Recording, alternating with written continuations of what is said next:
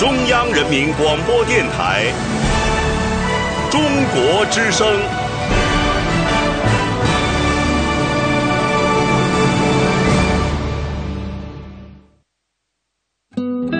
岁月在电波中流淌，人生在音乐中升华。每天午夜时分，千里共良宵，与您共赴心灵之约。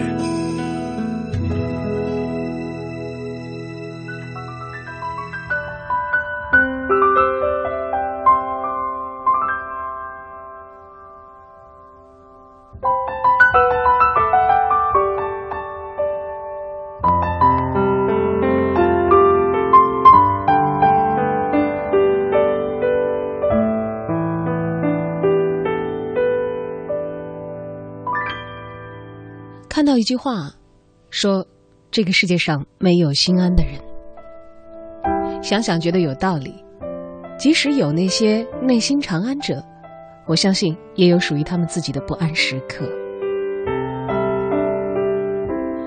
周四凌晨，欢迎来到小昭为您送上的《千里共良宵》，共赴我们电波当中的心灵之约。心中觉得不安稳。是因为欲望超出了可能，还是因为未知的某个结果呢？有没有人和事让你感觉不安？今晚的文字不仅仅只是故事，当然有一个故事作为开头。不知道不安这样的情绪曾经给你留下过怎样的记忆，而你又曾经因为什么样的人和事，深深的饱尝了不安的感觉呢？欢迎在节目直播的过程当中发送你的文字留言到小昭在新浪的个人微博，或者是我的腾讯微信公众账号。欢迎在微信公众账号当中搜索并添加“小昭”，大小的小，李大钊的钊，而我的新浪微博也是同样的这两个字。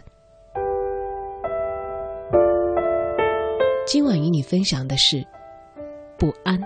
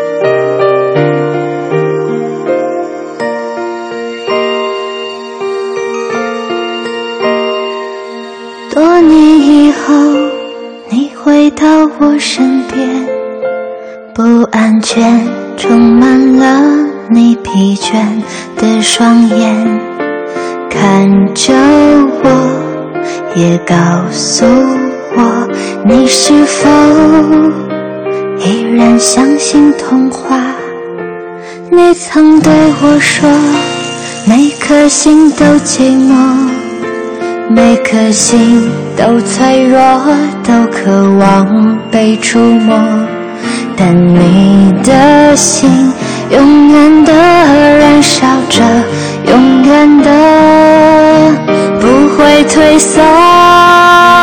越长大越孤单，越长大越不安，也不折断，也不得不收回曾经的话问自己你纯真的眼睛哪去了？越长大越孤单，越长大越不安，也不得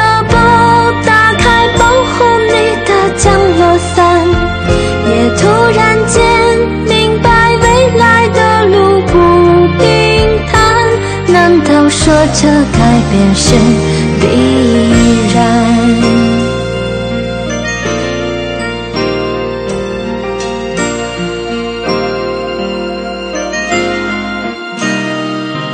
多年以后，你回到我身边，不安全充满了你疲倦的双眼，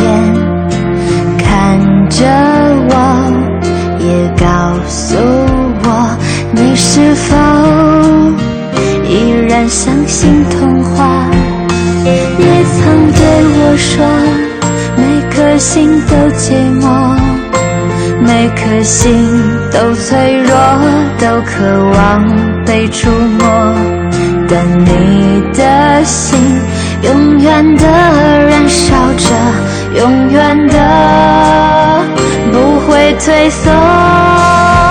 越长大越孤单，越长大越不安，也不得不看梦想的翅膀被折断，也不得不收回曾经的话，问自己，你纯真的眼睛哪去了？越长大越孤单，越长大越不安，也不得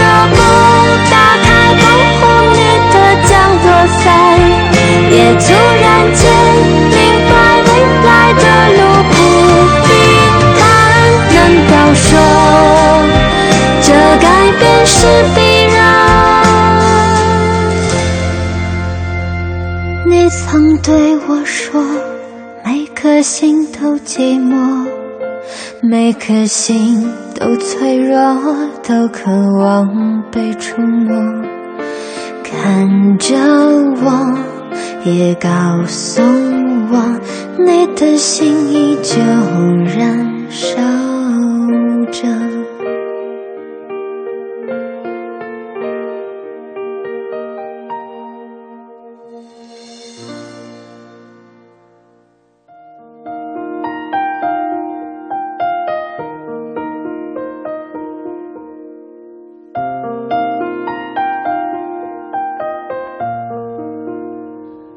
鼾声像锯齿，割醒了玛丽。卧室里一团黑影，像虫子一样在蠕动。玛丽瞪大眼睛，侧身，掌心垫在耳廓之下，背对着晴川。鼾声越来越响，玛丽撅屁股顶了一下晴川，响声戛然而止。玛丽仍然睡不着，仿若醒狮，凝视着黑暗中的某处，想女儿秦可，以及一些别的事情。玛丽怀疑自己患了失眠症。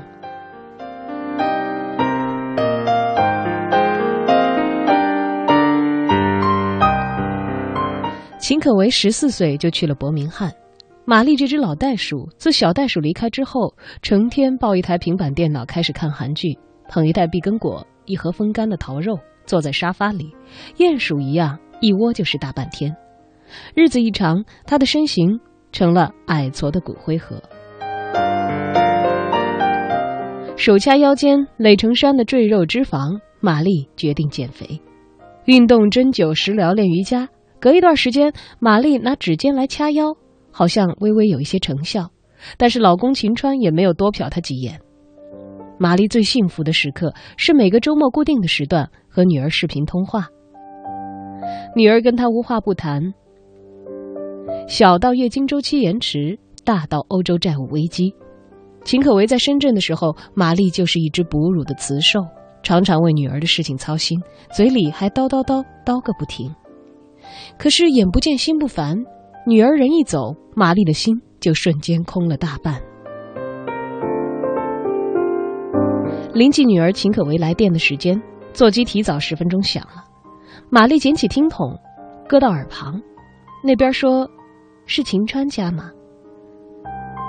可那头并不是女儿秦可为毛茸茸的声音，是一个陌生女孩的声音。玛丽顿时产生了不祥的预感，怕是女儿出了事。难道是他的同学来电知会？他问道：“你是？”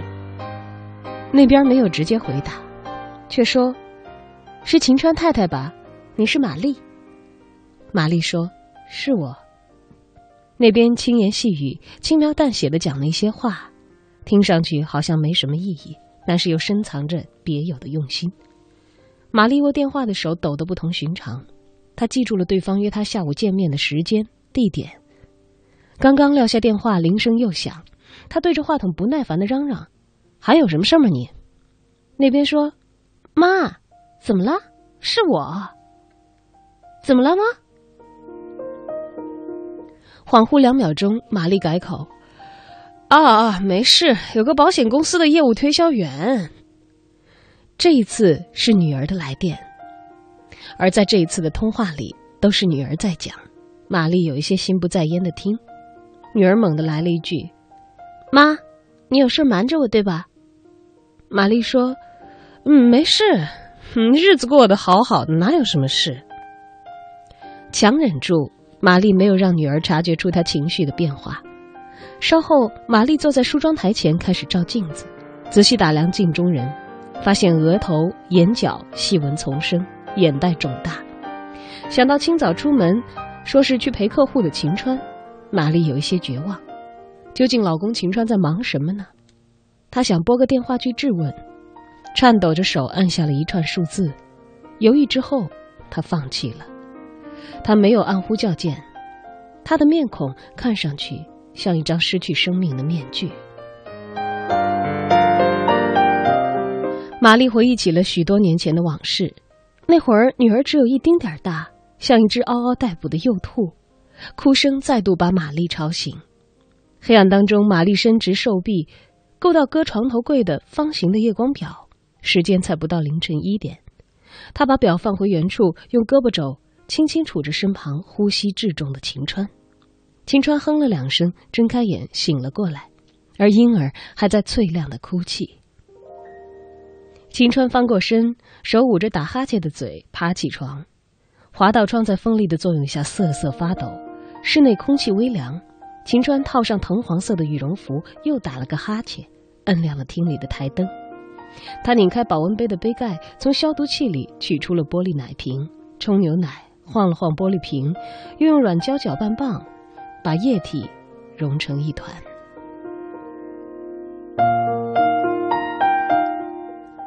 婴儿房传来吮吸乳胶奶嘴的声音。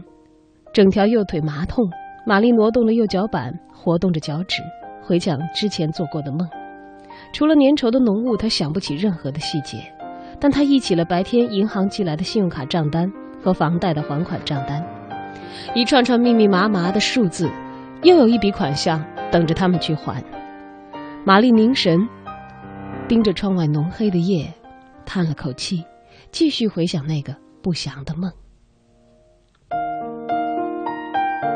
房门敞开的婴儿房，秦川把婴儿放回到了机器猫图案的床单上，在他身上轻拍数下，反身缩进暖和的被窝，而秦川冰凉的手指则捏捏玛丽柔软的耳垂，玛丽的后背在被褥里挪了挪，舒服的仰躺，闭目却睡不着。玛丽隐约回想起来那个梦，迷雾漫天的梦境里。看不清面目的女人跟秦川站在酒店的门前，他们好像是刚刚从酒店出来，又像是打算进去。玛丽冷眼瞅见了他们，然后喊秦川。秦川只顾着跟女人讲话，并不理他。玛丽喊秦川的声音变成了哭腔，他还是听不见。玛丽拢过去扯秦川的肩膀，秦川扭头就走，消失在浓雾当中。玛丽急步追赶。右腿碰到飞奔的本田轿车的车头，疼醒了。玛丽把右腿弯曲再伸直，脚趾碰了碰秦川的毛腿。她说：“刚才我做了个梦。”秦川哦了一声，翻身，面朝被寒夜染黑的墙壁。玛丽接着说：“你猜猜什么梦？”后脑勺在枕头上蹭了两下，秦川说：“肯定跟你跟我有关呗。”玛丽不提他的梦，而是说：“我怀孕的时候，你在外面是不是有了别的女人？你老实跟我说。”秦川后背冒出凛冽的冷汗，心跳比之前快了很多。他说：“乱讲，没睡醒吧你？”玛丽说。现在我清醒的很。秦川说：“那你胡扯。”玛丽把双手垫在头下，回想那个梦，深吸了一口气。她说：“反正不管发生什么事，不准你离开我，不准你离开我们母女两个。”秦川默不作声。他们听到婴儿房有细微的响动。玛丽抽出一只手，伸进被子。摸到秦川冰凉的左手，两只手握成了一团。玛丽问：“你冷吗？”我可不想哪天醒来的时候，旁边是空荡荡的。秦川回答：“我也不想你吃饭的时候有个陌生的男的给你夹菜。我也不想你的床上躺着另外一个男人。睡吧啊，明天还得早起上班。”秦川又翻了个身，仰面躺着，眼睛望着天花板空洞的黑。玛丽抓起他干燥的手掌，将他的食指分别引向自己的鼻翼两侧。他说。摸到什么了？秦川回答：“跟你在一起真好。”我也是。最近我老想起从前那次分手，你还记得吗？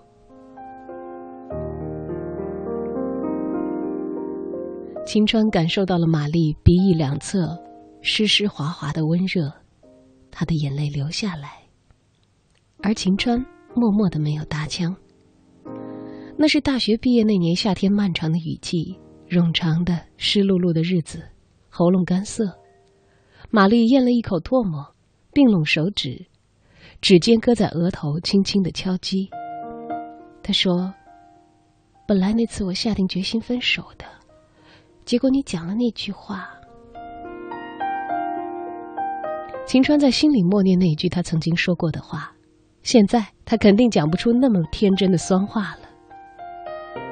玛丽说：“你当时讲分手的话，要为我们的爱情举行一场仪式，选黄昏的时候牵我的手，在操场里夕阳底下走一百米，然后分开，咱们各过各的。”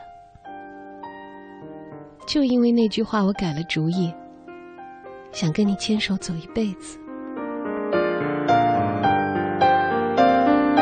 玛丽继续说：“你想想，要是那会儿我们就分开了，现在会过得怎么样呢？”秦川回答：“可能比现在幸福吧，但也可能比现在狼狈。”玛丽用手掐了一下秦川粗壮的手腕儿，她想说话，没有说。回想起少女时代的事儿，那件事她没有打算告诉秦川。她问：“你还记得小时候的愿望吗？”秦川记得，但他没法告诉玛丽他内心真实的想法，而是说：“谁还记得小时候的事儿？我现在的想法啊，就是挣钱，没别的。我得让你和女儿生活的好一些，让咱们这个家呀过得从容一点儿。”玛丽的心里一直有个愿望，空闲了去边远山区支教半年或者一年。可是，在深圳，因为这样那样的原因，她一直没有成行。拖到现在，孩子都出生了。他说：“小时候，我想，还没来得及等他讲出来，婴儿房传来硬邦邦的哭声。”玛丽叫秦川去看看，又说：“算了，还是我去吧。”爬起床，他感到冷，扬手掖紧了睡袍的领口。玛丽把手背紧贴婴儿的额头，又挪到自己的前额，婴儿的额头开始发烫。玛丽舒了一口气，回头朝着黝黑的房间里说：“可能有点发烧。”她把孩子抱在怀里，裹紧了婴儿袍，轻拍婴儿的后背。她来回在婴儿房里踱步，嘴里发出轻微的哼唱声，唱的是给宝贝催眠的那些曲目。婴儿还在继续哭泣，似乎比先前更加厉害。秦川也爬起床，摸着孩子的额头，他说。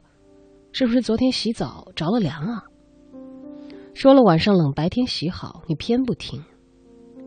玛丽顾不上搭理丈夫，把安抚奶嘴塞进了婴儿的嘴里，奶嘴被舌尖抵了出来。婴儿哭得唾沫咽入了气管，呛到，开始了一阵阵的咳嗽。玛丽望了秦川一眼，继续哼唱曲子，哄着孩子安睡。大概过了半个小时，婴儿仍然在哭泣，丝毫没有要停止的迹象。玛丽摸着婴儿的腹部，鼓鼓胀胀，好像有硬块。她问：“现在几点？咱们去医院吧。”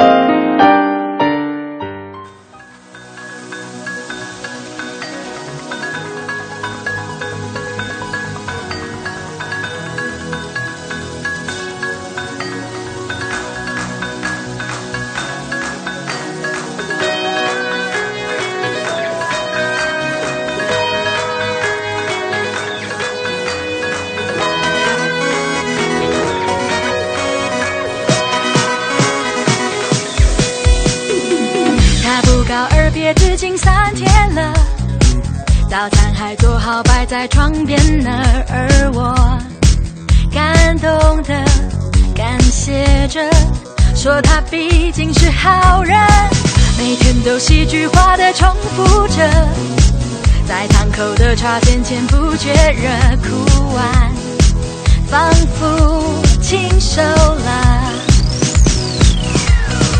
承认吧。他是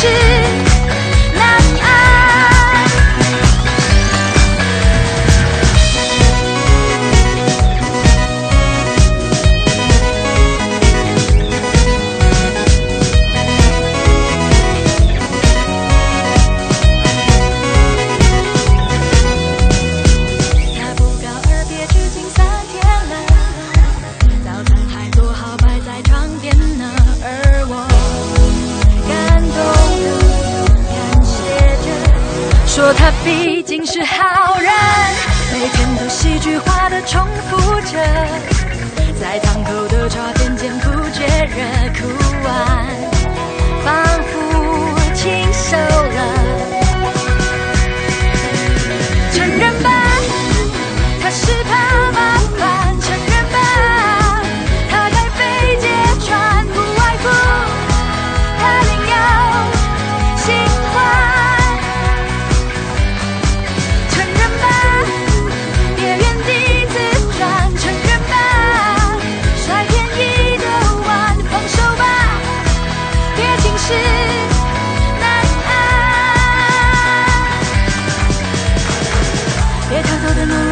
些下辈子还爱你没出息的废话。别心虚的期待他叹息着无语的心疼你犹豫的说谎。别谈那些缘分和几率的在一起，不就是一口饭一口汤？就当他都过去了，原谅他伤口像下一口伤。承认吧，他是怕麻烦。承认吧，他该被揭穿，不爱护，他早有旧爱。承认吧，人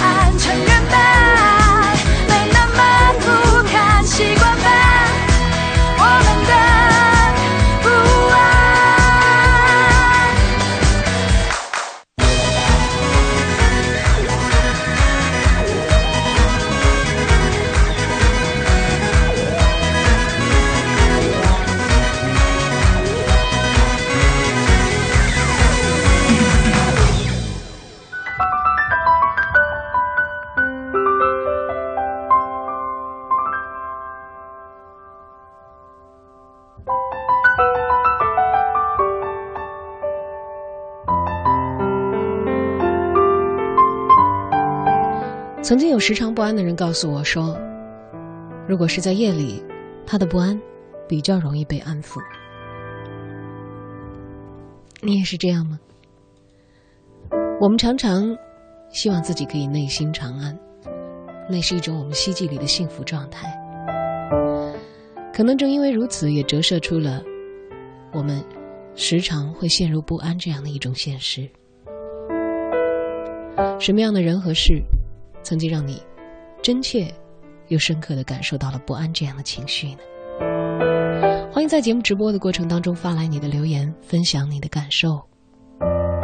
天空甲板在微博上给小昭留言说：“正值二十三四岁的年纪，不上不下，像橄榄一样，高速发展的物欲横流的社会，让不安充满了生活的角角落落，总会有紧张的时候，也总会想着坚持一下。”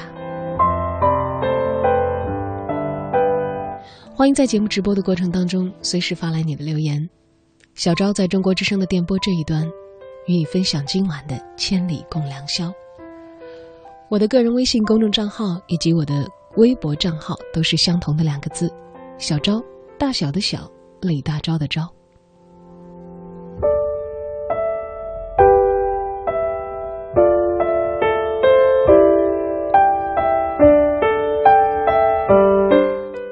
光头上帝宝贝说：“如今我们被各种欲望、名利所占据内心，以至于失去了本该有的本质。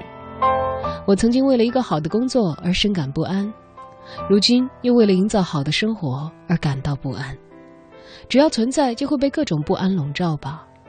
而我唯一能做的，是以尽量平常的心去看待每一件事，去对待每一个人。”另一位朋友在留言当中说：“今晚的主题正好体现我此时的心声，不安来自心底深处，它是人的本性，害怕某一些东西，害怕失去，它本身也来自对自己的不自信吧。而同时，他也在提醒自己，应该更努力，更坚强。”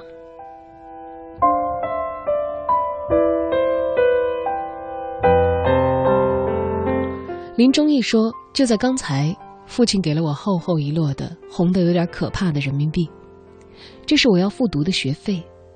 给我钱的时候，他说了一句：‘从你出生到现在，我从来没有亏过你。’是的，爸爸，父爱总是这样的精炼，这样的厚重，让我感到深深的不安。”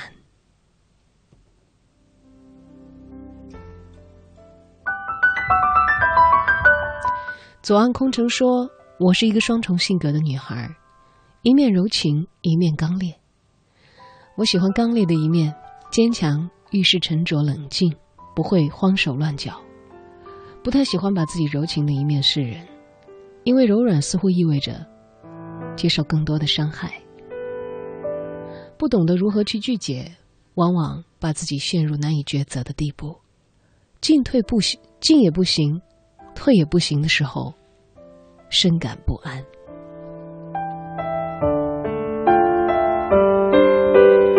还有一位朋友啊，他的网络昵称也非常的可爱，叫包子脸么么酱。这大概是他留给自己的留言吧，说希望远在新疆的包子能够一切顺利，不要再那么杞人忧天，不要再那么不不那么不安了。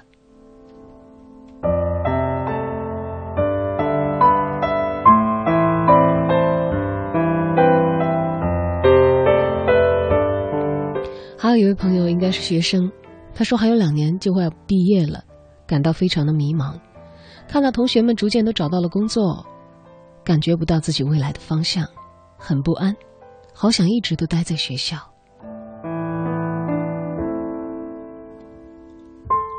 而在微信公众平台上，也有很多朋友跟我们分享了他们的不安。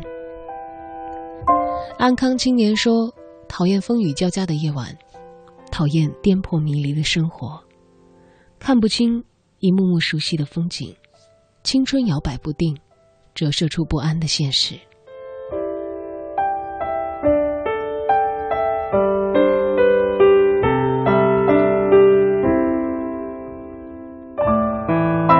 张军强简单的一句话，似乎描绘的正是不安的人们经常有的状况。他说。睡不着，听着就好。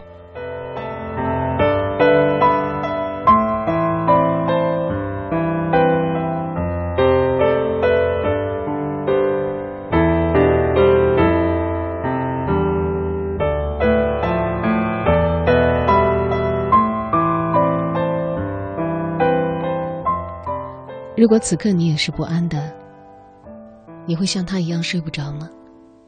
如果你已经听到了节目，还没有入睡的你，是否会因为我们共享今晚的千里共良宵，而对你的不安有所安抚呢？但愿如此吧。今晚的主题是不安，为大家讲述的故事、分享的文字，也都与不安相关。欢迎你发送留言过来，说说那些。曾经令你深感不安的人和事。小昭在新浪的个人微博以及我的腾讯微信公众账号都是相同的两个字：小昭，大小的小，李大钊的昭。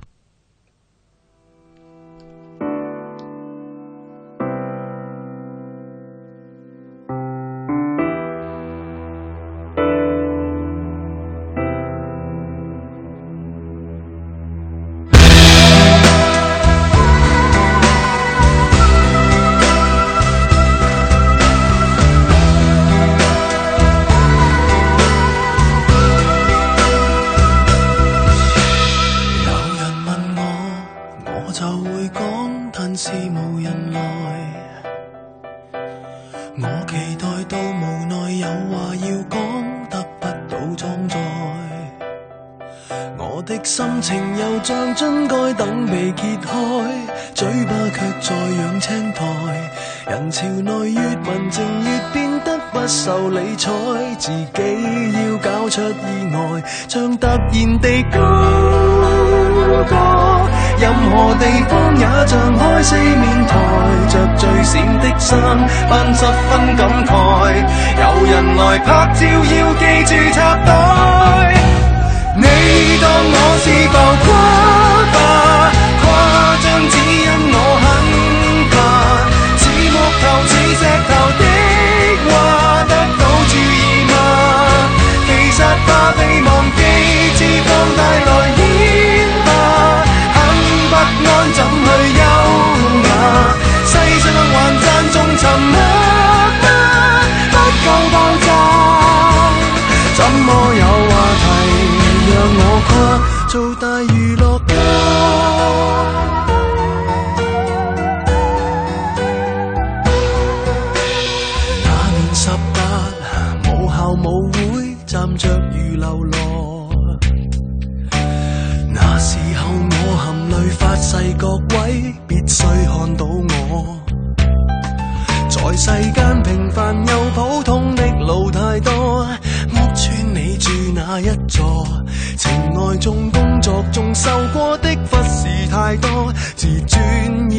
经跌堕，纵是能自偷我，未曾获得过便知我为何大动作很多，犯下这些錯，各人们看看我算病太多。你当我是浮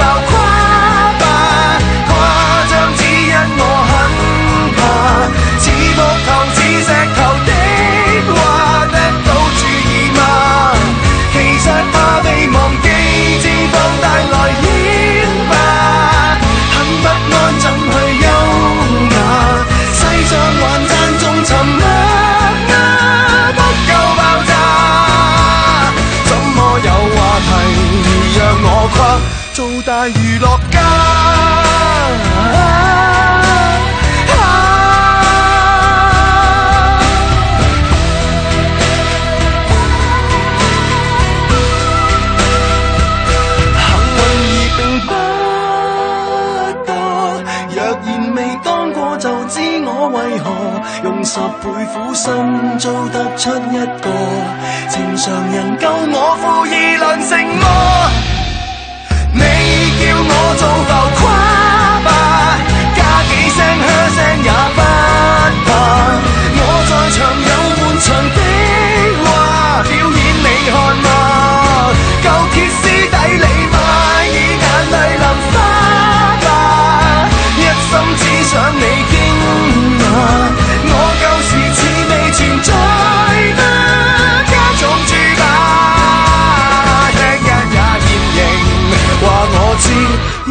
存在吗？啊，仍是我别再只看天花。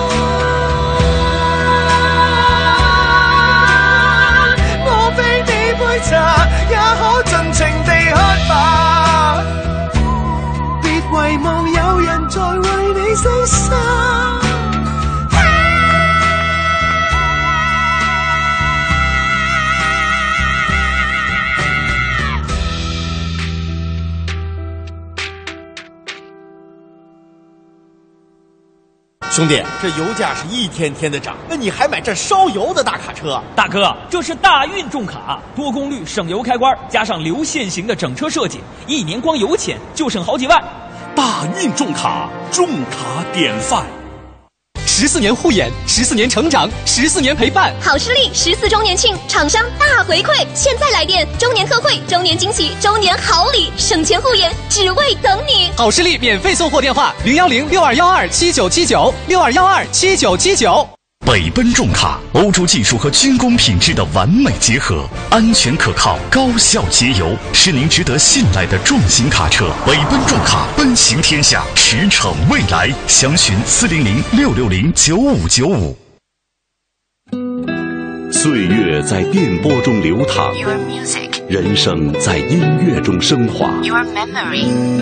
每天午夜时分，千里共良宵，与您共赴心灵之约。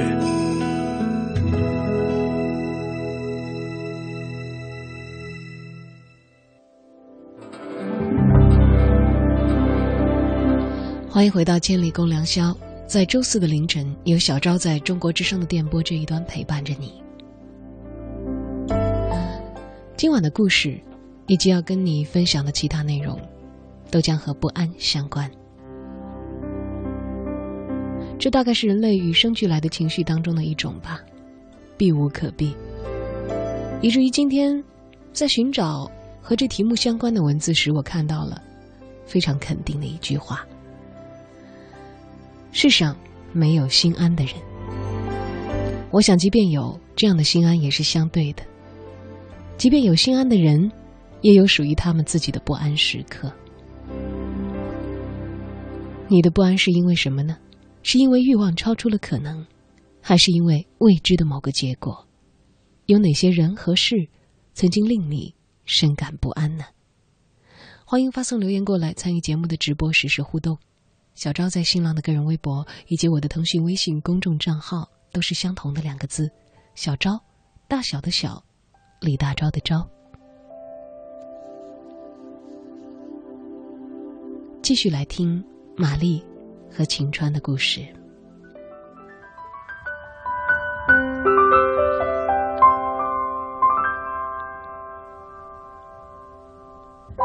急诊室的外面有一个智障的孩子。有满脸倦容的母亲陪伴，他们坐些椅上，孩子的嘴角流出了哈喇子，吸一口气，口水又缩了回去。那位母亲大概是习惯了，懒得去理他，只是目光松散的盯着儿子沾满番茄汁的邋遢的前胸，吃着眼神，不知道在想什么事。室内，玛丽听到走廊传来病人痛苦的呻吟。医生给细声哼哼的婴儿测量体温、听诊，随后在婴儿的额头敷了一枚退烧贴。他们转到输液区，婴儿的哭声缓慢的止住。玛丽环抱着婴儿，细瞅着他微闭眼睛的睫毛，他想到了春天的蒲公英，夏夜的向日葵。抬头，玛丽瞥见秦川打了个哈欠，吸了两下鼻子。他说：“有股味道，你闻到了吗？”“嗨。”医院就这样，医用酒精消毒水的味道呗。不是这个。秦川盯着玛丽不安的面孔，目光移到了婴儿的脸颊。他说：“外面有哭声，你听。”那个女人肯定绝望透了。玛丽接着继续：“秦川，你一定要好好的，别丢下我和孩子。在家的时候，咱们聊到哪儿了？”玛丽的目光凝视着输液瓶，液体沿着导管缓慢的滑动。她说：“我想起来了，小时候的愿望。那会儿我想要学弹钢琴，学跳舞，可家里没条件，一样都没学。咱们的孩子可别走我的老路，我们要为他创造条件。我想让他多学几样特长。”青川说：“那你得看孩子自己的兴趣啊，他想学才学，想干什么就干什么。”玛丽回答：“不能有你这么放任他，孩子的兴趣要引导，要培养的。反正我不能让他步我的后尘。”哎，你这人，教育孩子最重要是身心健康，当然其他的也挺重要，但肯定不是最重要的。玛丽目视着身边的秦川，像看着一个陌生人。他的鼻子又吸了两下，这味道真难闻。那个女人还在哭。玛丽说：“别转移话题，我知道你心里怎么想，不就是钱吗？在培养孩子的问题上，我告诉你不能省。就算咱们砸锅卖铁不吃不喝，我也得让孩子去学钢琴、练舞蹈。你看看那些学音乐、跳舞的孩子，气质都不一样。”好，好，好，好话都由你说了。她也是我女儿，我也爱她，我也希望她好。我真没看出来你爱她，你这是个当爹的样子吗？玛丽还想讲后面的话，但是忍住了。秦川慢慢的说：“是，我是混的不像样子，嗯，我可没这么说你。可是你心里不就是这么想的吗？急诊室传来嘈杂的声响，秦川站起身，拢过去看动静儿。脸色苍白的女孩坐在冰凉的瓷砖地板上，哭得面目狰狞，嘴怒张着，露出一截牙龈。女孩的手腕上缠着醒目的白毛巾。秦川大概猜到了怎么回事，走回输液室。秦川说：“女孩闹自杀，割了腕。”玛丽瞪大眼睛看着秦川，用眼神追问原因。这种事儿还用多讲吗？玛丽说：“你当父亲的可要管好孩子，要出了事儿，女孩总是吃亏的一方。”乱讲什么呢你？玛丽说：“青春期的女孩任性起来，浑身是刺儿，可不好管教。万一遇到个混小子，会惹出大麻烦的。你这也想得太远了，咱们闺女才这么点大。”时间一晃就到了，玛丽想起了过去的那段往事：人流手术室、冰冷的器械、冷漠的手术医生的面孔，还有那个躲在暗处像秋叶一般柔弱的男孩。那件事情对他肉体心灵的伤害，他一辈子都忘不了。玛丽又说了：“有的年轻人喜欢走极端，求爱不成，就往女孩脸上泼硫酸，这样的事儿还少吗？”唉。说着说着，他的眼泪居然流了出来。秦川知道玛丽回想起了谁，吴燕子，她是玛丽的中学同学。曾经因为情杀被大卸八块，最后连全尸都找不着。秦川安慰玛丽道：“你怎么就突然想起他了？别哭啊，都听你的，咱们都听你的。”输完液，婴儿安详的熟睡。腹部鼓胀的硬块也消失了，他们离开医院，天色幽暗，辉煌的路灯照耀着他们。等的士的时候，玛丽站在微暗的路边，悠悠地说：“我闻出来了，刚才在医院那股怪怪的味儿，是死亡的味道。”大约凌晨四点，他们从幽寂的小区走回家，将熟睡的女儿搁回了婴儿床的当中。两个人终于缓了口气。玛丽上床的时候，感觉到手心脚心都是冰凉的。身旁的秦川边打哈欠边脱下羽绒服。玛丽的耳边回响着某种令人刺痛的声音，那是医院里那个女人绝望的哭声，还在她的脑中回荡。静卧床上，他们各怀心思，睡不着觉。秦川想要抽一支烟，或者更多，但家里没有香烟了。他说。银行寄来的账单你看到了？玛丽没说话，睁大了眼睛。他想起了贷款买房之前的生活，那会儿他们手头还算宽裕，还舍得花钱买一些品牌服装，买一些优质的化妆品。可是购房之后，玛丽觉得自己完全变了个人，不爱打扮，不爱收拾，也不愿意花钱干更多的事。他一心扑在房子和孩子身上，力图省钱。他甚至强令秦烟把香烟给戒掉了。玛丽瓮声瓮气地说：“我耳边怎么还是那个女人在哭啊？好绝望！他那哭声真是让人挺不安的。银行的账单也让人不安。”秦川继续安慰他：“会好起来的啊。”可他心里在想：真想抽支烟，就现在。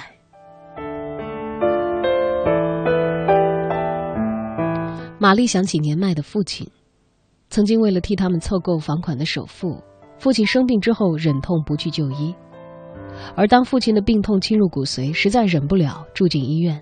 为了节省每天五十块钱的住院费，暴热的夏天，父亲住进没有空调的房间。他忘不了躺在病床上干瘦的父亲，慈眉善目的看他的样子，目光温暖又宽厚，像一座大山。窗外的天色由黑变灰，渐渐染成了灰白。屋外响起洒水车压过潮湿的马路的声音。天就要亮了。搁在床头柜的闹铃响个不停。玛丽睁大眼睛，凝视着天花板。又一天要开始了。女儿在婴儿房安静的睡着，外面的世界那么吵。玛丽不愿意起床，想就这么别扭的、虚无的躺在床上，跟秦川一起长久的躺下去。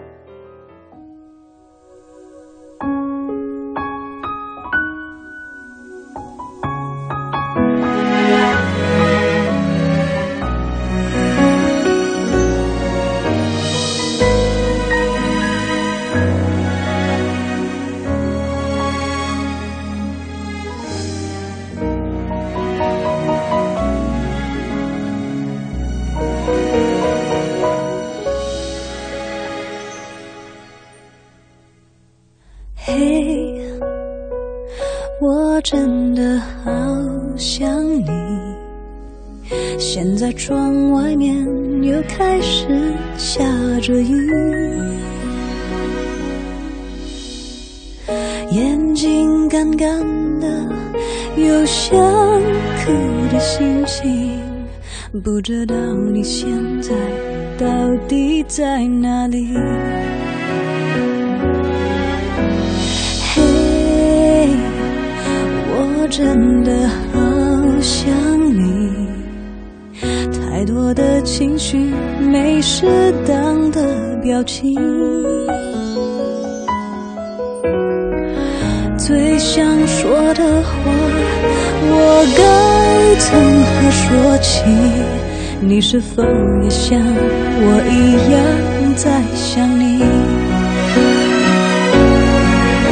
如果没有你，没有过去，我不会有伤心。但是有如果，还是要爱你。如果没有你，又有什么可惜？反正一切来不及，反正没有了自己。嘿，我真的好想你，不知道你现在到底在哪里。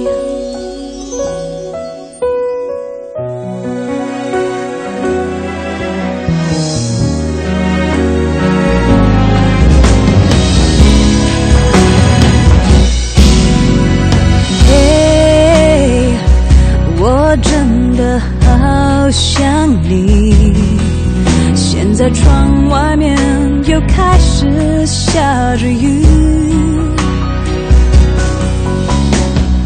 眼睛干干的，有想哭的心情。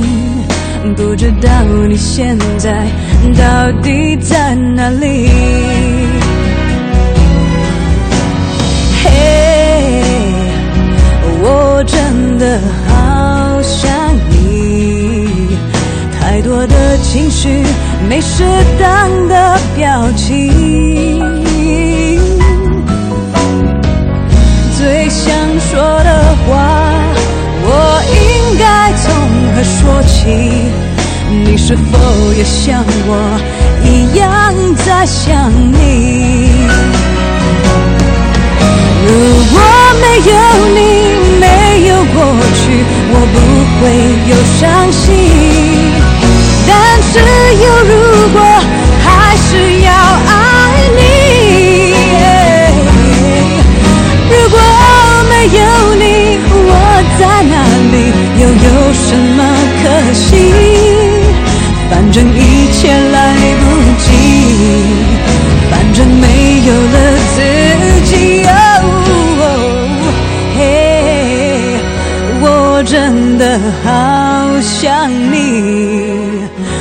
知道你现在到底在哪里？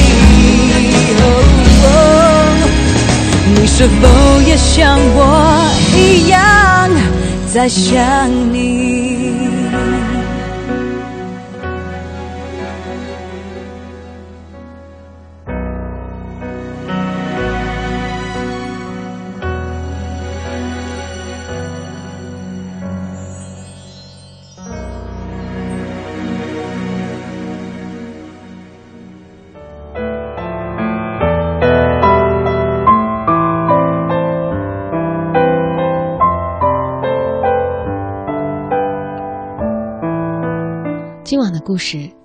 不安。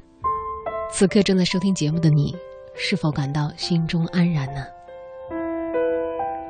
来看看大家在网络平台上给小赵发来的各式各样的留言。这位朋友说，感觉自己被压抑了许久，已经很久没有体会过成功的味道，没有成就感，也缺乏激情。手里有太多要做的事，想起来心中就充满不安，真想赶紧穿越这一段阴霾的日子，不想再这么落魄的生活。邻家黑胖子说：“不安似乎只适合一个人在夜色昏沉的时候默默面对自己，好像这样自己就能够在白天有无数的勇气去坦然面对现实。”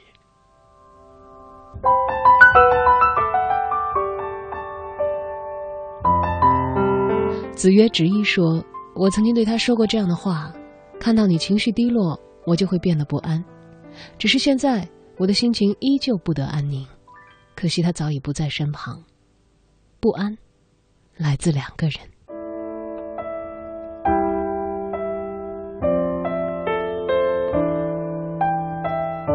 世上没有心安的人，即使有，也有属于他们自己的不安时刻吧。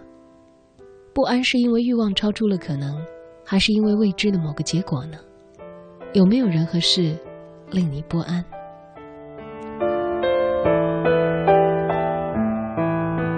在微信公众平台上，大家的留言也在不停的刷新。这位朋友说：“问题面对它就会过去，逃避只会复杂。负担挑得起就是礼物，扛不动就是包袱。压力撑住就是成长，撑不住就变成了苦难。道理是谁都懂的。”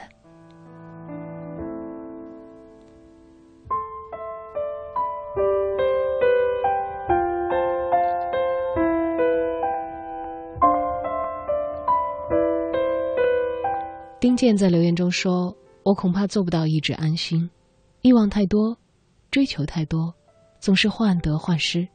可是事后才觉得，没有什么大不了。”渣渣说：“不安就是知道前路的艰险，可我仍然还是要走下去的。为了曾经的梦想和誓言，不安是自己给自己的负担吧。但是必须得去面对它。”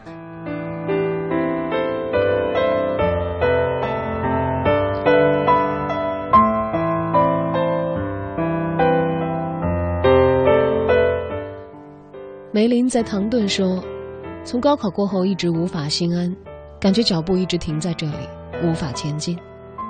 随着本科层次的录取结果逐渐浮出，我也深感迷茫。不愿走三本，也怕再来一年，害怕之后没有结果。也许是太不自信，对未来的一切都感到不安。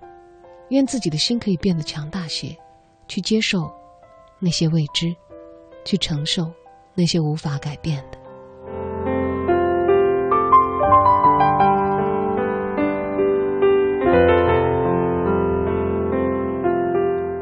哥斯拉说：“关于不安，我想在每个人的成长岁月里，都是绕不过去的。对现在，对未来，不安就像突然袭来的雨，让我们的心情可以变得瞬间泥泞。可那些不安总会像无声的风一样掠过，最后留下平静和淡然，稀释了一切的躁动。”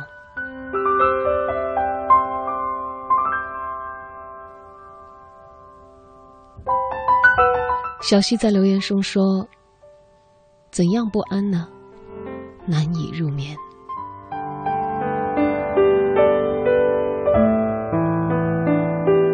有没有人和事曾经令你深感不安呢？欢迎发送留言过来参与今晚的节目直播讨论。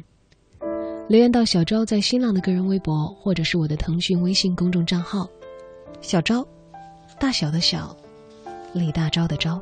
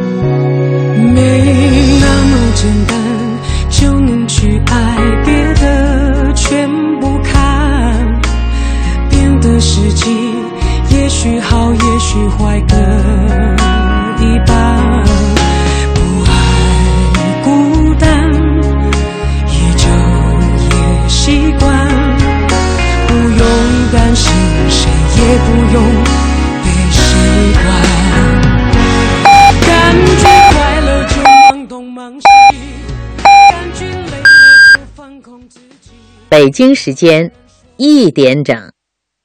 我是敬一丹。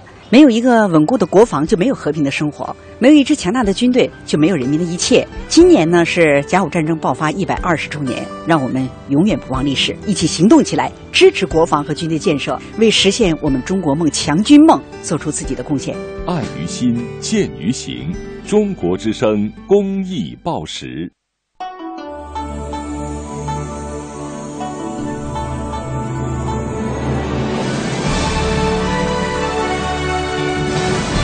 中央人民广播电台《中国之声》。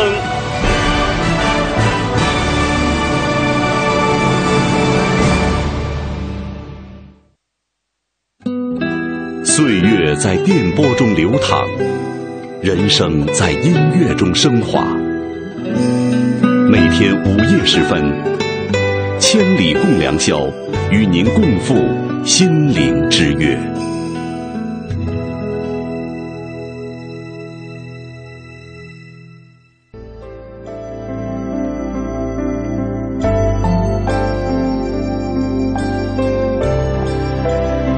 凌晨一点，欢迎继续驻守电波的另一端，分享我们共同的千里共良宵。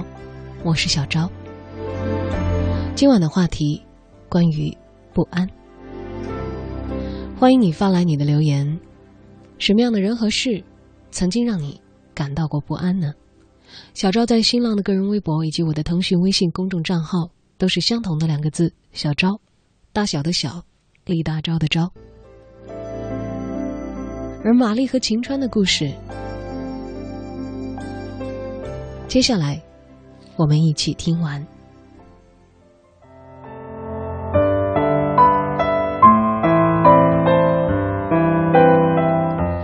一个安徽女人做完了胆结石手术，卧床不断的呻吟，而玛丽则躺在她旁边的另外一张病床上。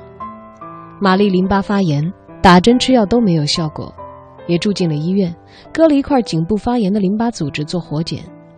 外科医生脸色凝重，谈到病情的时候模棱两可。称可能是一般的发炎，也可能是良性肿瘤，或者是恶性肿瘤。玛丽以为自己时日无多，忧心忡忡，眼泡都哭肿了。白天秦川忙完公司的事，夜里煲汤送到医院。那些汤是秦川变着花样做的：龙骨莲藕汤、猪脚花生汤、草原乌鸡汤，每天都不重样。秦川捏瓷勺舀了汤，一口一口喂玛丽。歇一会儿，秦川就去扶玛丽，到病房的卫生间擦洗。洗取脸盆，来接热水、冷水，兑成温的，然后帮玛丽一件一件的脱掉衣服，浸润毛巾拧干，替她擦拭脖子、脸和身体。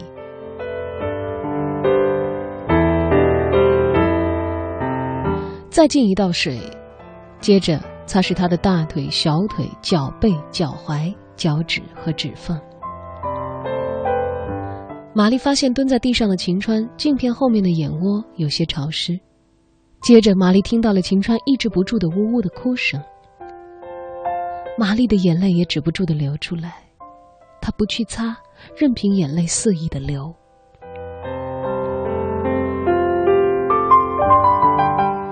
后来检查结果出来了，玛丽仅仅只是淋巴发炎而已。他们胆战心惊的迈过了人生的一道坎儿。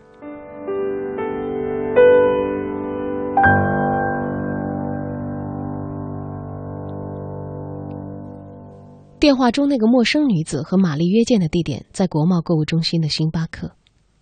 临出门前，玛丽洗头洗澡，仔细的装扮。摘来摘去，她挑了一件宝蓝色的连衣裙。精心打扮过后的他见到了女孩，想到了热带雨林的巨蟒。玛丽认输了。女孩比女儿秦可为稍微大一点，二十出头，脸色苍白，鼻梁散落着五六颗雀斑，皮肤细瓷一样的光滑。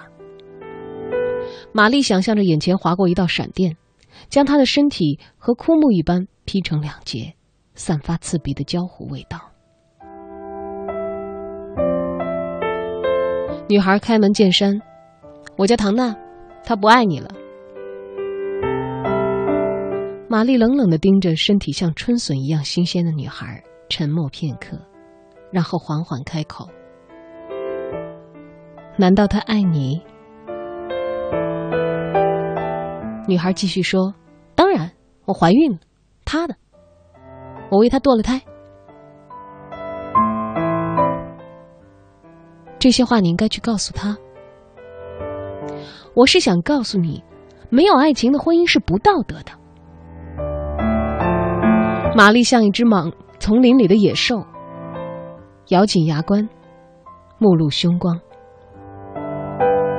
但她还是稳了稳心神。平静地说：“你跟我谈道德，你有资格吗？”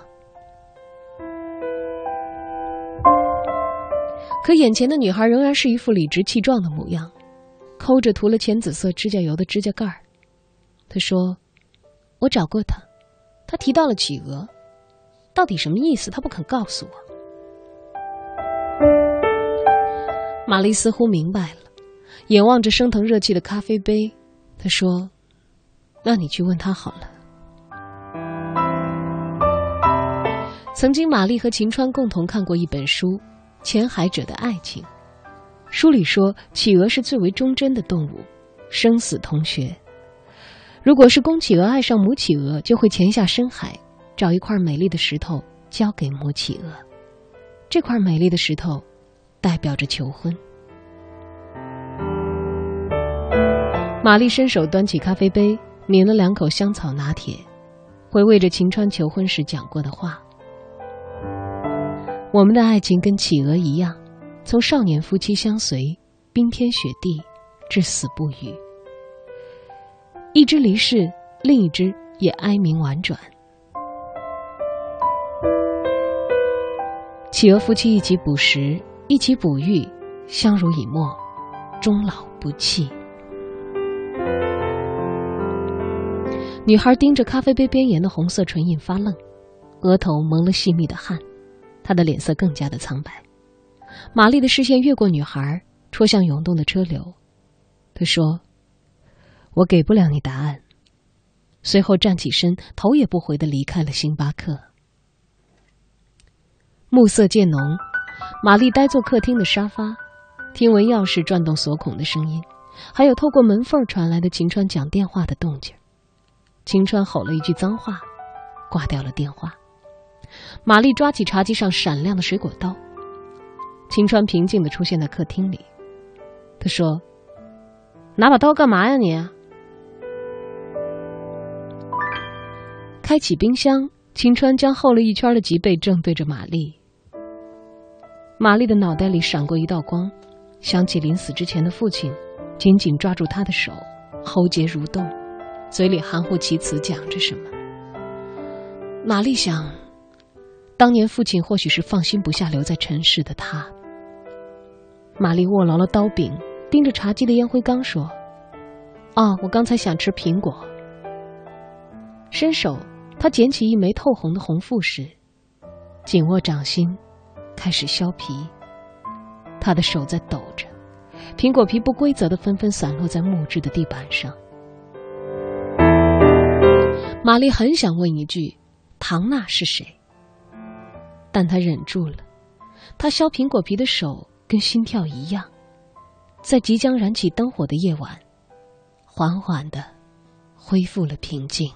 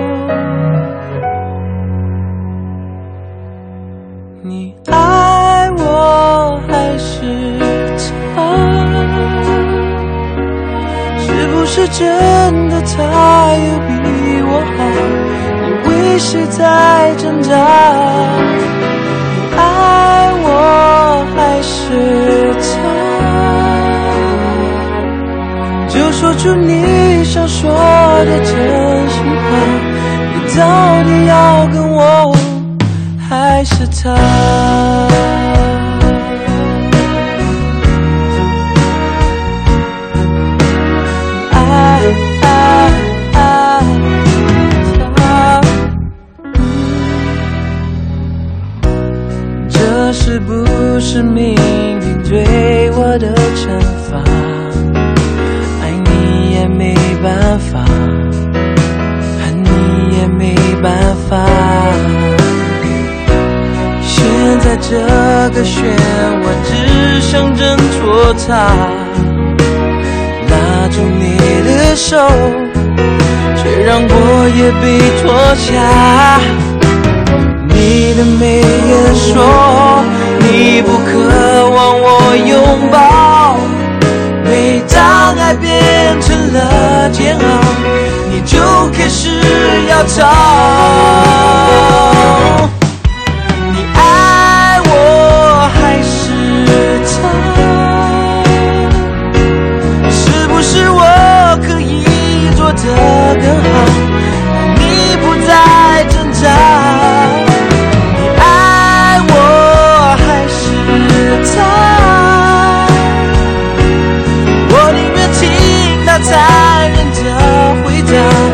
不要再被耍！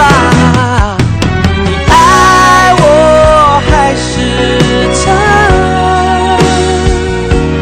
我为你找了一百个理由，我就是那么傻。爱我还是他？是否沉默代替你的回答？我应该。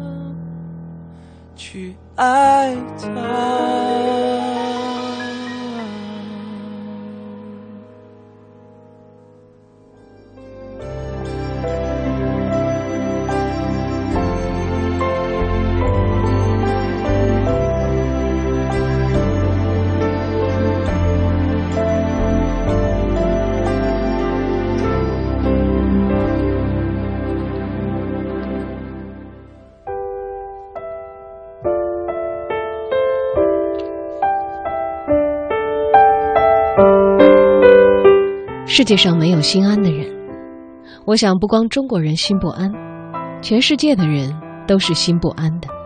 发达国家很富裕，有很高的文明水准，生活的比我们自由的多，但他们也有他们的烦恼，他们的焦躁，只不过烦恼和焦躁的内容不一样。人的欲望不断膨胀，不断变化，有了欲望，人就没有了心安。欲望小。人的心里可能会更踏实一点儿，欲望太大，心就要焦躁的多。有人发出“中国人心安何处”的疑问，那是因为今天的中国人内心深处的欲望确实是有史以来空前的膨胀。每一个人都活在欲望中，想要心安，我想唯一的办法就是让欲望缩小，再缩小，减少再减少。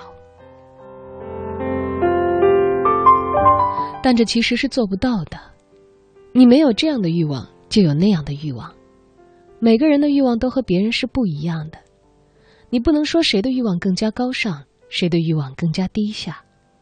一个知识分子，他的欲望可能是有更多更好的研究成果；一个农民，他的欲望可能是让自己的土地有更多的收成；一个工人，他的欲望可能就是自己的工资能够再高一点儿。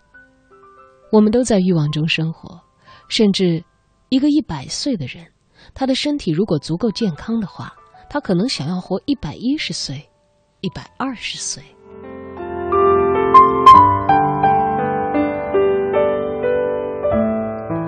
我想，心安何处的问题不仅仅是中国人的问题，它是整个人类的问题，是人的欲望所决定的。没有欲望，可能就不会有人类今天的文明。但有了欲望，我们就不可能心安，这是一种矛盾，一种悖论。我不太赞成从道德的角度去批评人类的欲望。人们往往会从道德的角度来批判一个人对金钱的欲望，但好像从生命的角度又去理解一个活了一百岁的人想要活到一百二十岁。其实，凡是超出可能范围的欲望，我们都是需要进行克制的。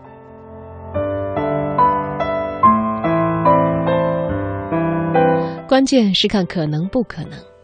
一个人对于金钱、房子、汽车有欲望，想要过得更好一点，我们很难简单的说这好还是不好。我甚至觉得它是合乎常理的。但如果它超出了可能的范围，当然也包括社会规范的要求，那一切就都是荒荒谬可笑的了。可能与不可能之间的度该如何去把握，这是需要每一个人的理性、道德感。智慧以及感悟种种原因来起作用的。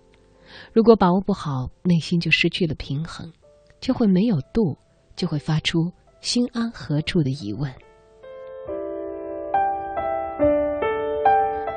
在今天的中国太多人的理想和欲望超出了可能的范围所以出现了太多让人们从道德的角度无法理解的东西。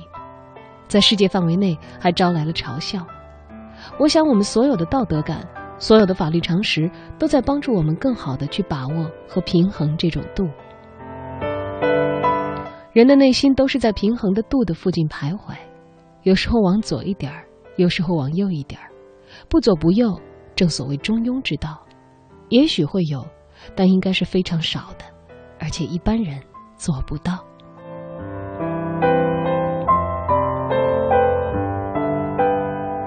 所谓心安何处，这个问题没有那么复杂，也没有那么神秘。每个中国人其实都在按照自己的逻辑，在可能的范围里产生欲望、理想，进行着生活。不要高估了我们现在的烦躁和不安。因为世界上所有的人面对整个人类、面对未来，都在焦躁着、不安着。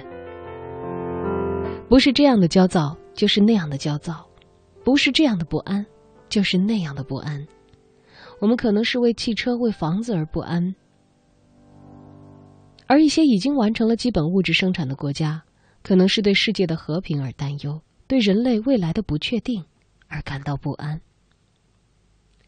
举个例子吧。挪威人日子很好，有很高的收入，很高的社会福利，但他们的不安程度和我们一样。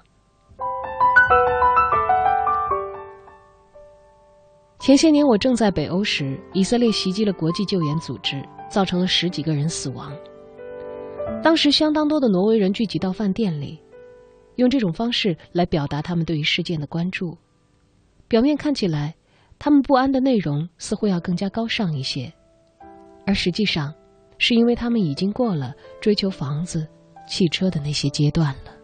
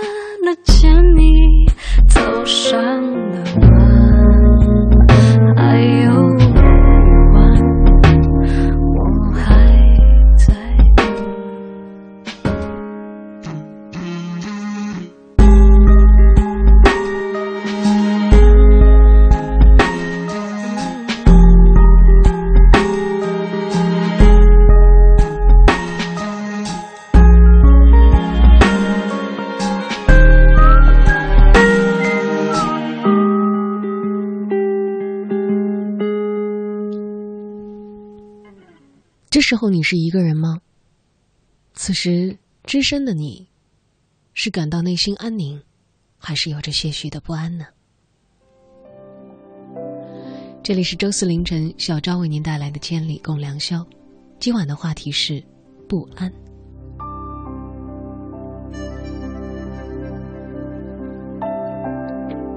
刚才和你分享的文字表达了一个观点：心不安是因为欲望超出了可能。我想，这大概只是导致不安的原因之一吧。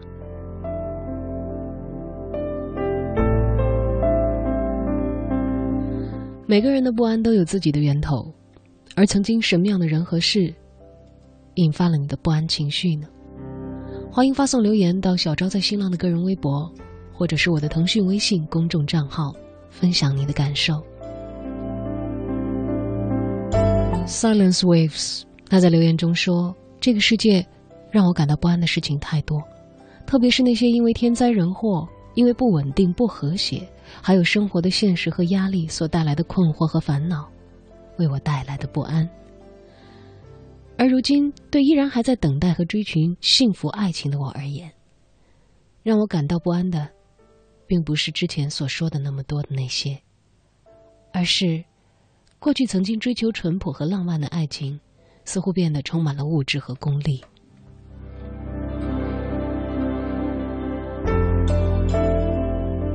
感同身受，在留言中说，暗恋了很久的女孩终于可以鼓起勇气去告白，得到的是令人失望的婉拒。难道只是因为我太过于渺小平凡吗？漫长的黑夜有着深深的不安，不想面对现实的心情。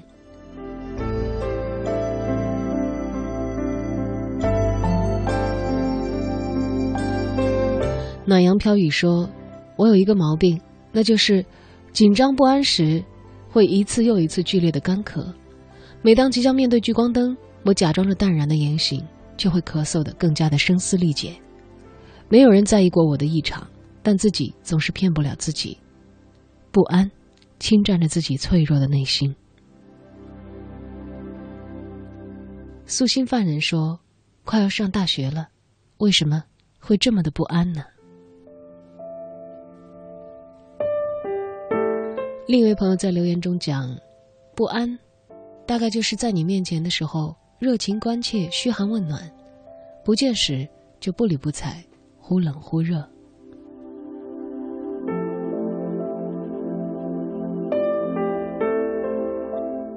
小曼在留言当中简短的说：“对于未来感到不安。”我为够好的留言是这么写的：“我们好多人。”就像是路牌，站在路边给迷茫的人指路，而自己却去不了想去的地方。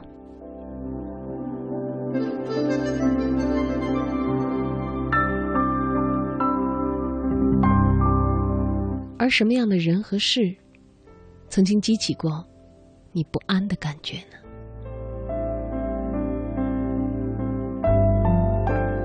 周涛在留言中说。不安或许是爱人悲痛的眼泪，或许是投简历之后焦急的等待，或许是病房外来回的脚步。勿忘心安。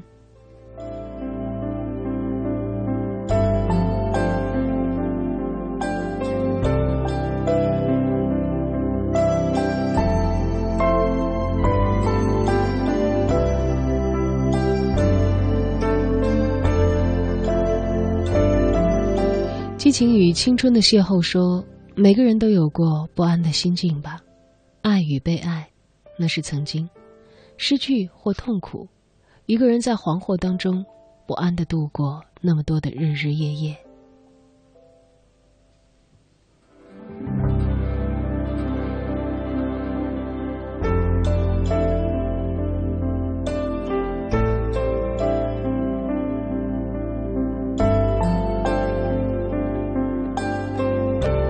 张一妹说：“今天的主题是不安，我现在确实心中并不安稳。我的成绩不好，选择复读很艰难，但现在已经没有退路了，只能坚持。”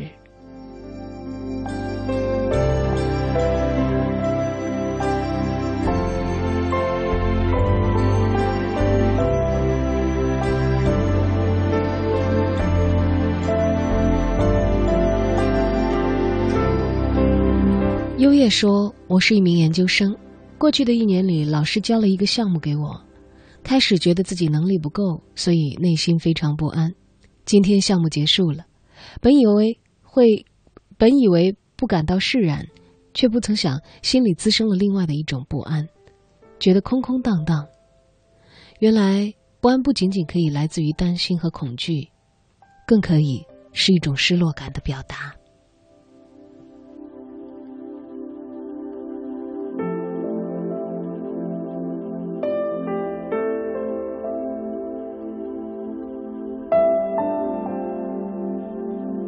没有着落的风说：“当我对爱的人说出心里的话，害怕他拒绝的时候，也害怕他回答。不知道是自己的不自信，还是其他的原因。原因，也许，这就是我的不安吧。不知道，我正在听着千里的此刻，他在想着什么呢？”节目正在继续直播，欢迎发来你的留言。到小昭在新浪的个人微博，或者是我的腾讯微信公众账号。小昭，大小的小，李大钊的昭。今晚的话题，关于不安。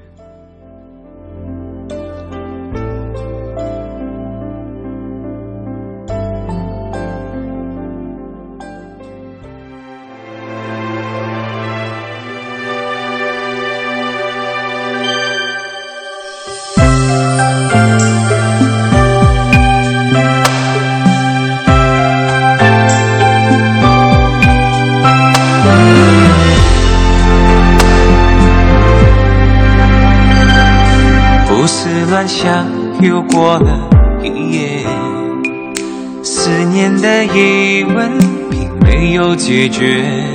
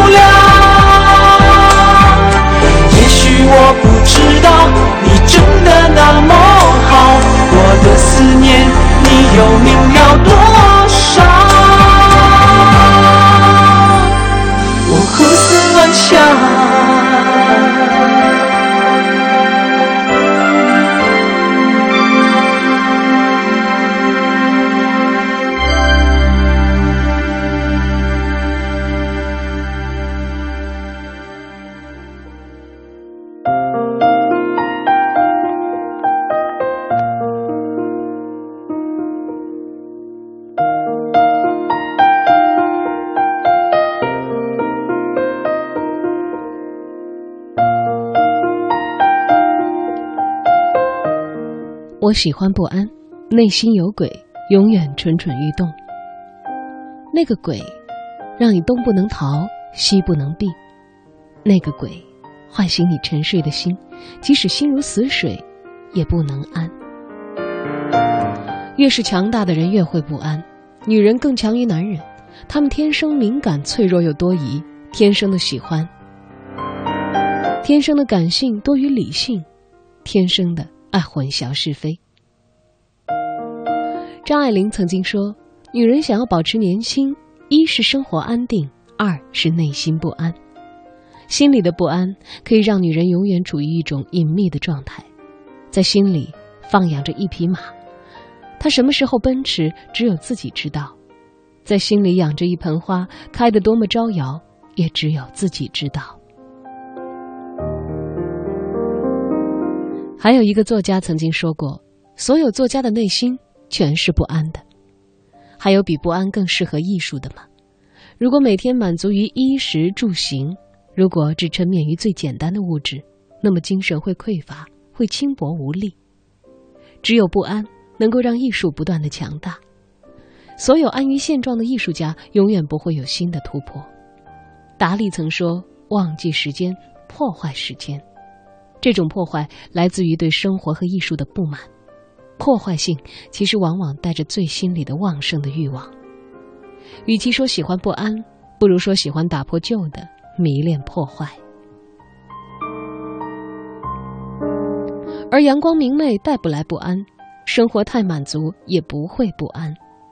不安是灵魂层面的，是梵高疯狂的向日葵，是那片金黄的麦地，是不由自主的流眼泪。是在黑夜里无处可去，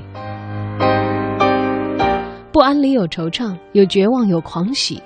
不安属于内心，强大到好像一支千军万马的军队，轰轰烈烈走在你的心里，虽然表面仍然不动声色。在杜拉斯的自传中，他说：“我的一生充满了动荡，我喜欢这动荡。”我想，这动荡来源于内心，身体的动荡，并不能代表什么。悲苏的春风里，不安长了翅膀，飞到心里。满脸春光的人，怎知春色如许？毕加索说：“我喜欢不安。”他扔掉一个又一个女人，不断的扔，不断的飞跃。他的不安很强大，没有人能阻挡他不安的脚步。那些不安。从马拉多尔之类的女性身上穿行而过，了无痕迹。她们天生是毕加索内心不安的藏者，这毫无办法。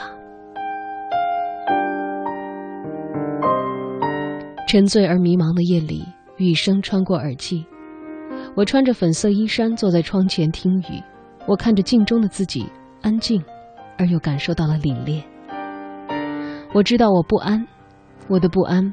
弥天盖地，我的皮肤上闪着紧张的空气，他们布阵，他们跳舞，他们收走我的镇定自如。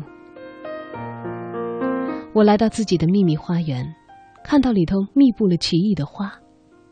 感谢这些花，引导我一步一步找到文字的巅峰。一下两下，我听到内心的惊雷炸开，无关爱情，无关岁月。只有这最寂寞的深夜，它缠绵着我，如同最为亲密的情人。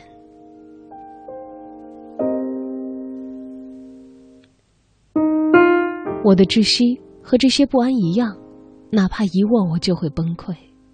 我闭上眼睛，看到花园里开出诱人的桃金娘。这种神秘的花，神秘的名字，它穿透我的心，伴着绝望的声音破空而来。请允许我在不安的时候寸步难行，感谢这些生动又猛烈的不安，它让我像一只有一些诡异的灵猫，在文字里自由轻盈的跳跃如舞蹈。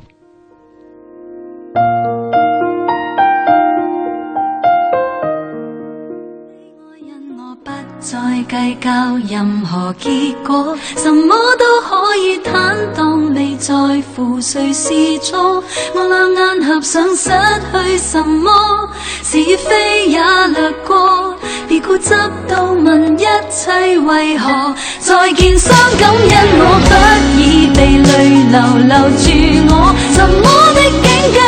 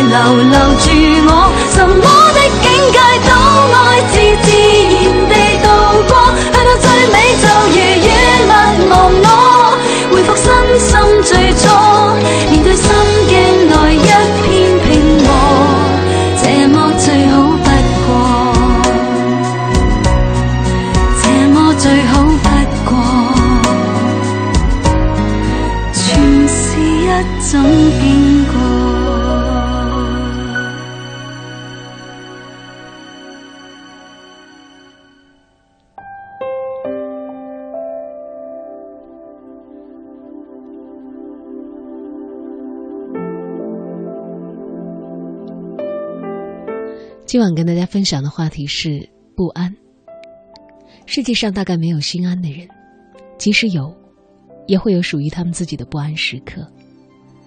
像刚才跟大家分享的两段文字，一位作者说，不安是因为欲望超出了可能，而另外一位作者却感谢不安为他所带来的文字的灵气。你曾经因为什么事、什么人感到过不安呢？是因为欲望超出了可能，还是因为未知的某个结果？我们总是希望心能长安的。像一位知名的导演，他的名字叫李安，不知道他的父母在给他命名的时候，是否也是想到了这一点？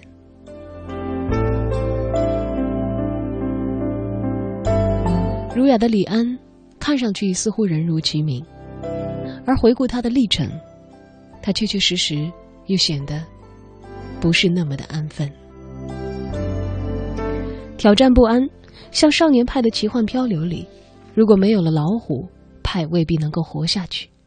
对老虎的恐惧激发了他全部的生命力，这种力量是他生存下去最好的动力。面对艺术，如果不自找罪受，不去感受苦难，精神就很难得以提升。如果一味怠惰，一味的安于现状，就很容易遭到淘汰。于是，这个名叫李安的导演不断的突破自我，不断的给自己制造不安，而这种不安造就了他旺盛的创作力，让他不断有了更好的作品。不安的状态无法改变，而恐惧不断未必就不是好事。每个人的心里都需要有一头猛虎。我们行走世间，想要活得精彩，可能更需要的是一颗勇于挑战自我的心。第一次知道李安是看他的电影《饮食男女》，片中忘年恋的情节让人大跌眼镜。导演是一个怎么反叛的人呢？不按常理出牌的人才会有这样的作为吧。童年生活里，父亲希望他将来能有个正当职业，后来他违背了父亲的意愿，选择了电影。孝顺的李安虽然不安，但依旧按照自己内心的意愿来行事。他曾经说：“大学毕业之后耗了六年，心碎无数。我如果是有日本丈夫的志觉的话，早应该切腹了。刚开始还能谈一些理想，三四年后人往四十岁走，依旧如此。”也不好意思再说什么理想了。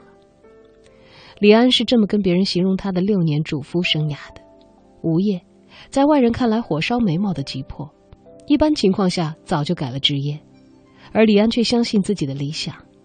他是一个如此敏感的人，他很在意别人的任何意见。李安从父亲三部曲之后获得了很大的声誉，即使有片子拍了，父亲却依然劝他改行。父亲希望他能有安稳的职业，安稳的生活。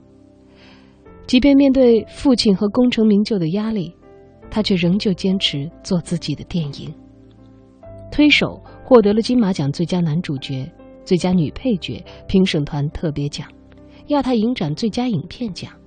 喜宴获得了柏林电影节金熊奖、金马奖最佳影片、最佳导演、最佳原著剧本。《饮食男女》获得亚太影展的最佳影片，全美国家庭影家影评人协会的最佳外语片。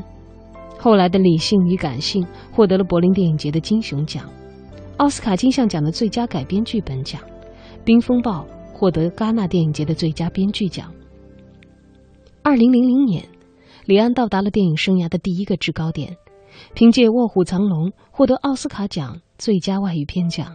金球奖的最佳导演、最佳外语片奖。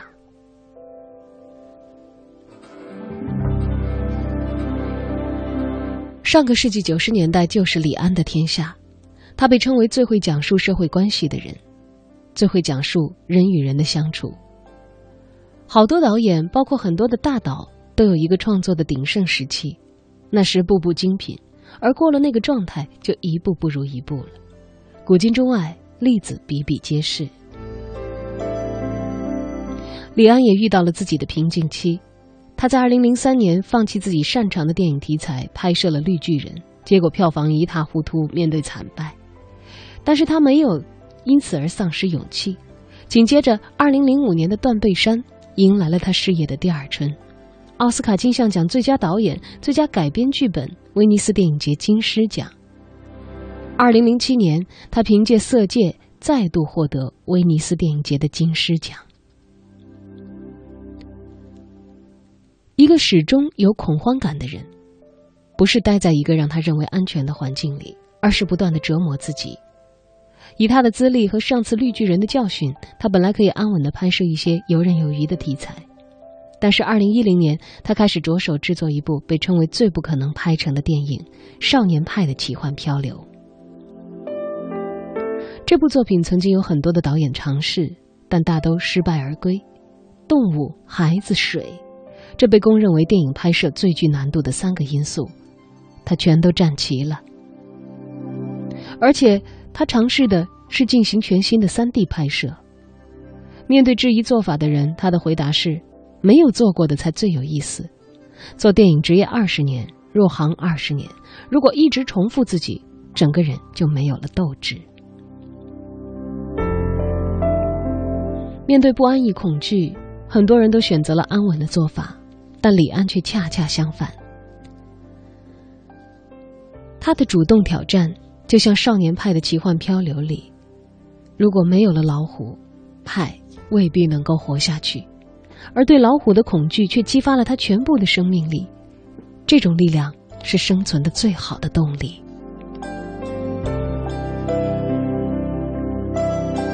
少年派的奇幻漂流在此后大获得辉煌成功，在这里已经不用我们再赘述了。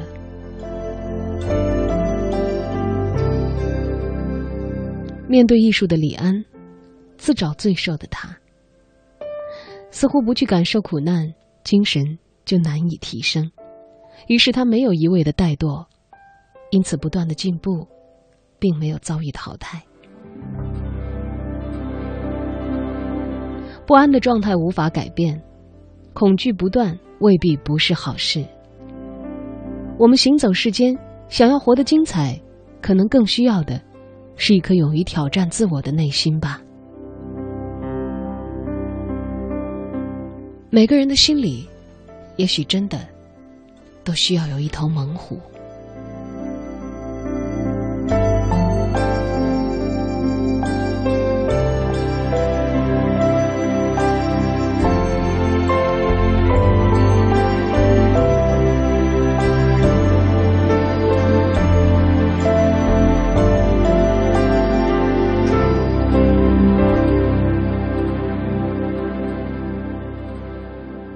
我喜欢站在未完工的亮光路上，喊你的名字。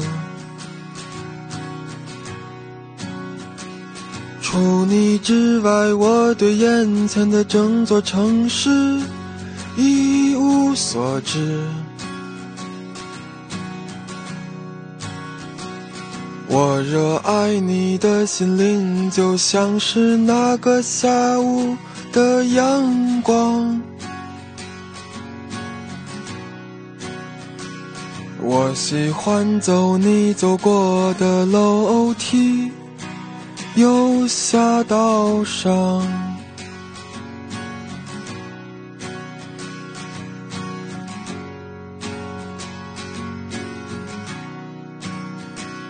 那个夏天在我记忆里犹如一幅。空白的画，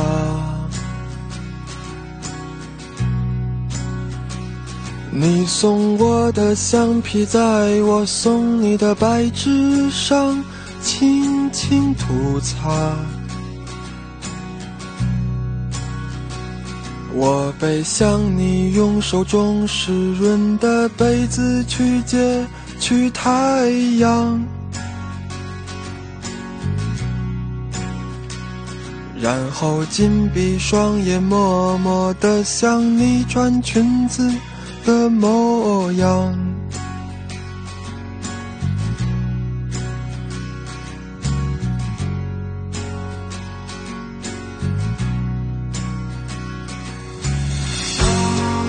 是不是给你的诗将注定了一辈子的忧伤？昨天我坐在未完工的两广大道上，冬天了，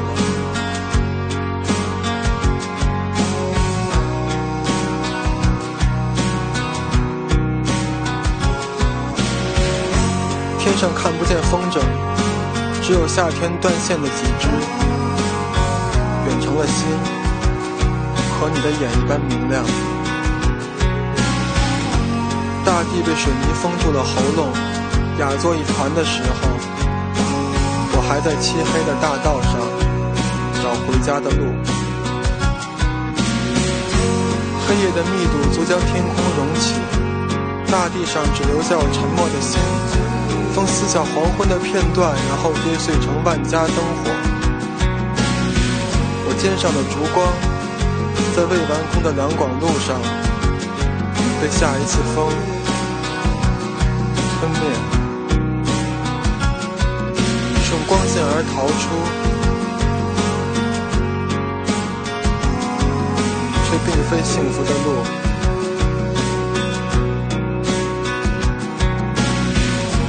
是不是坐在雕塑后面晒太阳的老人偷走了我的青春？是不是我的背影注定和这黑夜分不出彼此？如果蓝色就是忧郁，在海边，就要把你死死抱住，直到天明，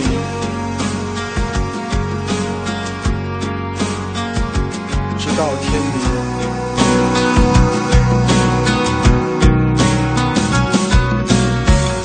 是谁在唱那首没有名字的歌？你听，是梦，是影，你是我的眼睛。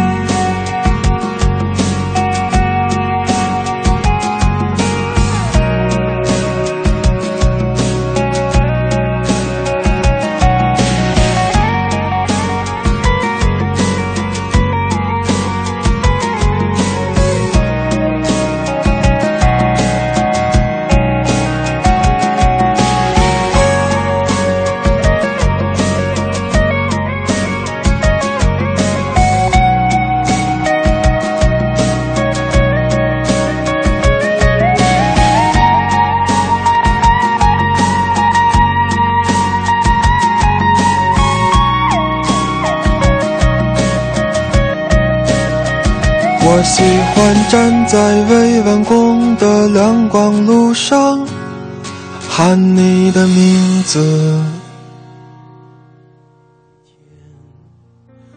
我发现自怜资格都已没有。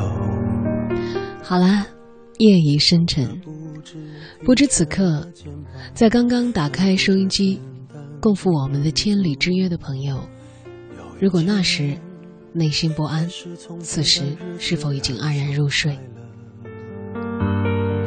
看到了关于不安的故事有很多，原因也不止一个。我们曾经不安过，也意味着当情绪平复，可以享受属于自己的片刻安宁。不安像内心的猛虎，驱赶我们前行。能有个归宿。不安也许也是膨胀的欲望，因为不满足而带给我们痛楚。这样的痛楚也许不是锋利的，具备不安的钝感，让我们内心惶惑。然而这些，也都是我们生而为人最为正常的情绪吧。学会去面对你的不安，和他和平共处。要知道，这世上没有一个心安的人，而我们，即便都是心不安的人，也同样可以拥有属于自己的安稳的时刻。好了，今天的节目就到这儿，感谢你的收听，祝你晚安。只剩下不知疲倦的肩膀，担负着简单的满足。有一天，开始从平淡日子感受快乐，看到了明明白白的